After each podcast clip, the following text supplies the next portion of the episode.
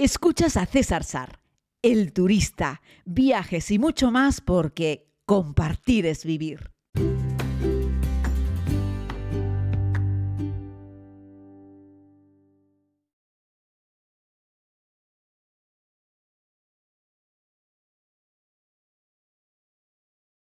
a todos y a todas, querida comunidad. Les hablo ya desde Cataluña, concretamente desde Barcelona. Eh, y bueno, pues ya hemos terminado ese viaje a Irán, donde la verdad lo hemos pasado increíblemente bien. Ha sido un viaje más breve, como les comenté, por los motivos que ya sabéis todos los que eh, seguís diariamente este podcast, pero no por ello menos interesante. Lo que no les conté es cómo fue todo el proceso de regreso con los amigos de Turkish Airlines. En esta ocasión sí hemos tenido mucha suerte. En esta ocasión no hubo ningún retraso en el vuelo, ni en el de la salida de Shiraz hacia Estambul, ni luego en los dos vuelos, tanto el de Estambul-Barcelona como el de Estambul-Madrid.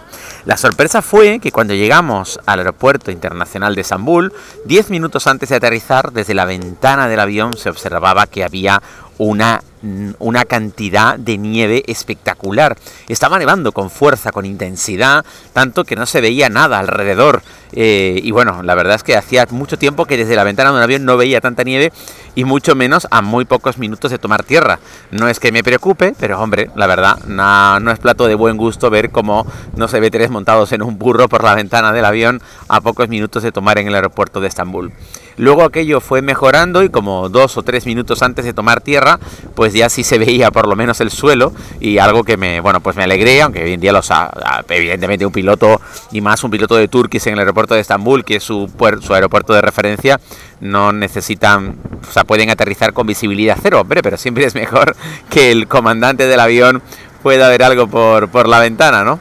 Así es que bueno, esa es la curiosidad. Fíjense que la nieve nos estropeó la ida del viaje, nos provocó una cancelación en el vuelo, recordáis, de Estambul a eh, Isfahan eh, y, hubo que retrasar un día entero el viaje. Para la gente de Madrid ese viaje hubo que retrasarlo dos días ya por la operatividad.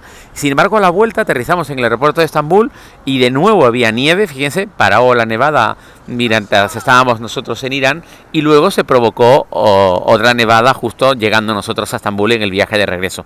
Mala suerte por un lado, pero buena porque... Eh, no nos cancelaron nuestro vuelo. Y digo que no nos cancelaron nuestro vuelo porque cuando llegamos a Estambul y nos acercamos a la pantalla para ver el vuelo de Madrid y el vuelo de Barcelona, descubrimos que en las pantallas habían cancelado la mitad de los vuelos de ese día. O sea, imaginaos que os acercáis a una pantalla y veis como que más de la mitad, no, no, la mitad, no, más de la mitad de los vuelos que están en la pantalla pone cancelado. Y tú te pones como loco a buscar tu vuelo, en ese caso el mío, a Barcelona, y observamos que no, que seguía en hora y que seguía adelante el vuelo. Buscamos en pantalla el de Madrid y también seguía en hora, seguía el vuelo, pero que prácticamente todos los vuelos que le rodeaban antes y después estaban siendo cancelados. ¡Wow! El corazón en un puño, el estómago se te da vueltas y bueno, contentos por ver y cruzando los dedos de que a lo largo de la siguiente hora y pico, dos horas de espera que estuvimos en el aeropuerto, no nos cancelasen el vuelo y no nos lo cancelaron. Primero salieron los amigos de Madrid y como 40 minutos más tarde salimos los amigos que volábamos a Barcelona, así es que el regreso fue sin incidentes, más allá de que nos encontramos un aeropuerto nevado y como con tres cuartas partes de los vuelos cancelados, pero no los nuestros. Así es que nada, nos subimos al avión de Turkish, eh, un avión con una configuración de 242, un avión grande, eh, prácticamente lleno, aunque yo tuve la suerte de no tener nadie al lado en ese, en ese primer vuelo. En el segundo ya sí, iba completamente petado el vuelo que iba hasta, hasta Barcelona.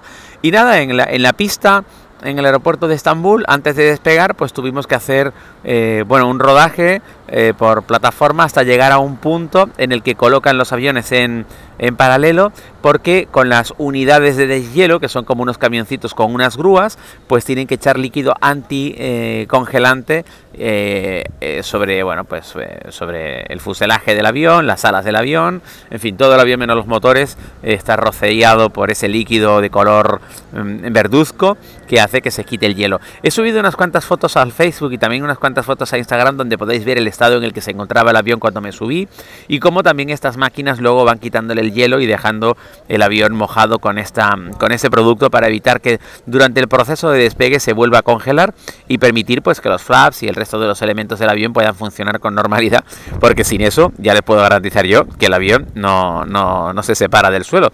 Así es que bueno, pues eso provocó un pequeño retraso en la salida.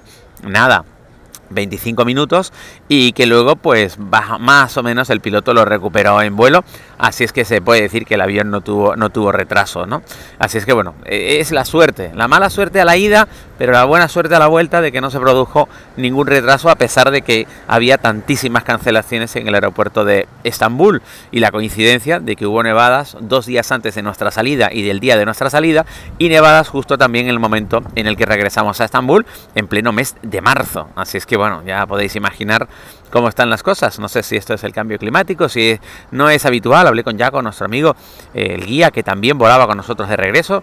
No olvidemos que Jaco nos ha dado este servicio en Irán a medida, a petición mía. Es amigo desde hace muchos años y él guía en Irán, es verdad, pero guía solo a grupos en turco. Somos los únicos grupos en español que él está guiando en, en Irán, a los nuestros, de, la comunidad. Eh, y bueno, pues muy, muy contento. Así es que a él lo recogimos en eh, en Estambul a la ida y lo dejamos en Estambul a la vuelta.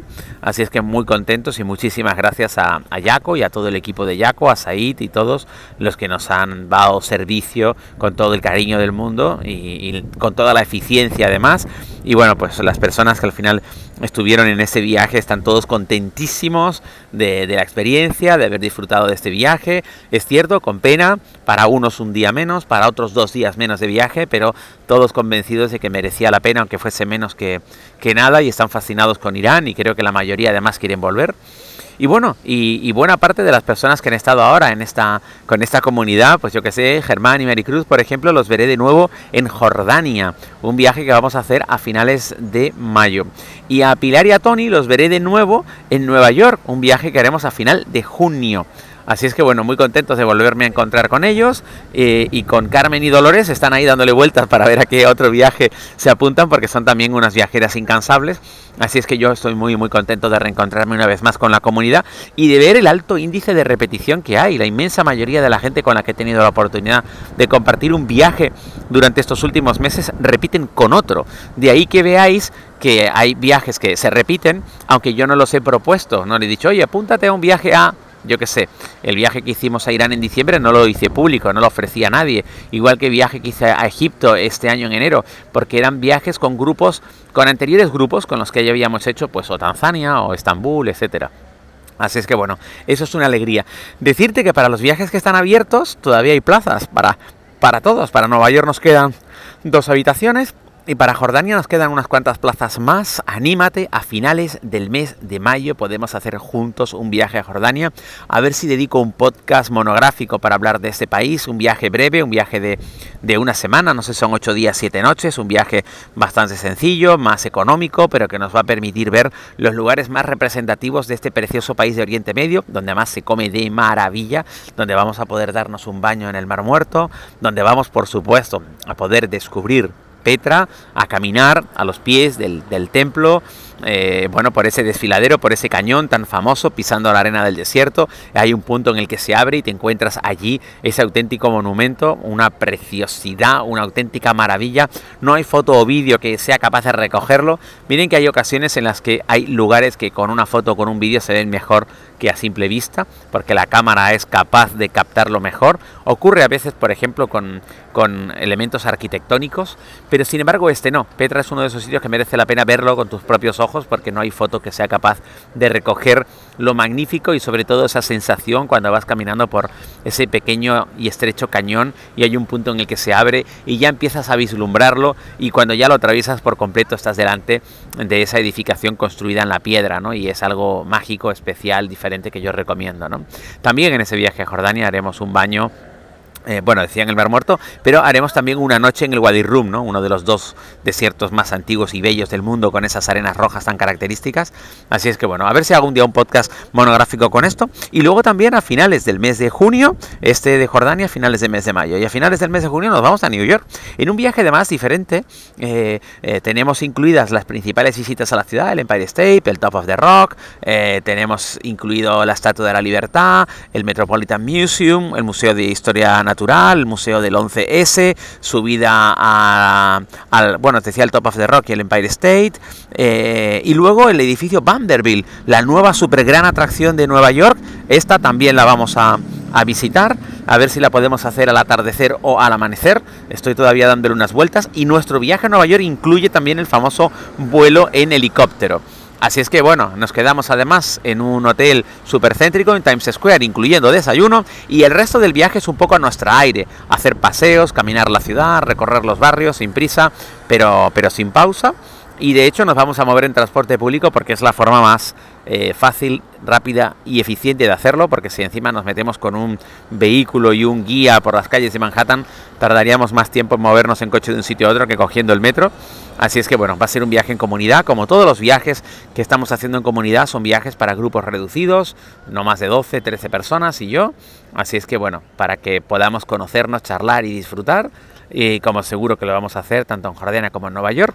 Y luego ya, eh, todo el mes de julio, tenemos dos propuestas para Tanzania, que esto ya es casi un clásico, me encanta el Serengeti, el Gorongoro, son, es un viaje magnífico de 10 días que no deja indiferente a nadie, que a todo el mundo le apasiona, donde vas a poder ver una diversidad de animales fantásticas, donde vamos en esos jeeps adaptados, que se levanta el techo, cada persona con su propio asiento, que iremos con, con Elías, con Gabriel, con otros guías locales, siempre bajo la organización de los amigos de Tabia Safaris. Y luego terminaremos ese viaje en Tanzania, en Stone Town, la isla más interesante de todo el Océano Índico, con la ciudad de Stone Town. Eh, que es patrimonio de la humanidad, y Zanzíbar con sus playas. Intentaremos nadar con, con, pececitos de colores, intentaremos ver delfines, darnos algún baño en esas aguas cristalinas, en fin, un lugar mágico, un viaje precioso. Este es uno de los 5 o 10 viajes más interesantes que se pueden hacer en el mundo. Tanzania, incluyendo la parte continental e incluyendo también Zanzíbar. Eh, y luego tenemos en agosto la propuesta para Islandia. Como veis, estamos haciendo un repaso por los destinos más interesantes del planeta, que más personas quieren disfrutarlos. Este viaje a Islandia de, de, 8 días, 7 noches, o 7 días, 6 noches, no me acuerdo, una semanita dando la vuelta a la isla con los amigos de Boreal Travel, que ya os he hecho algún monográfico. Y después tengo la propuesta para final de año de Patagonia chilena. Eso ya es un pro, pro, pro, un tope de gama. 12 días recorriendo algunos de los lugares más interesantes del de, eh, cono sur, en esa Patagonia chilena, en una Patagonia que nos va a llevar a las zonas más famosas como Torres del Paine, el Glaciar Grey, pero también algunos puntos menos conocidos, pero de la mano de Pancho, de, de Francisco, un guía súper experimentado, además nacido en aquellas tierras, y vamos a conocer lugares fascinantes. Vamos también a hacer alguna navegación donde vamos a dormir a bordo del barco. Vamos a ver glaciares, volcanes eh, y uno de los dos parques nacionales más interesantes de todo el continente americano, como les digo, Torres del Paine, que es mi favorito del sur de América. Bueno, no me enrollo más. Todo esto ha sido como un pequeño repaso porque me estáis preguntando bastantes de vosotros cómo podemos hacer uno de estos viajes y ya lo sabéis, podéis escribirme a viajes@cesarsar.com, viajes@cesarsar.com y yo encantado os mando información porque para mí es un verdadero honor compartir viaje con vosotros. Espero que estéis muy bien, un abrazo muy grande desde Barcelona. Mañana más.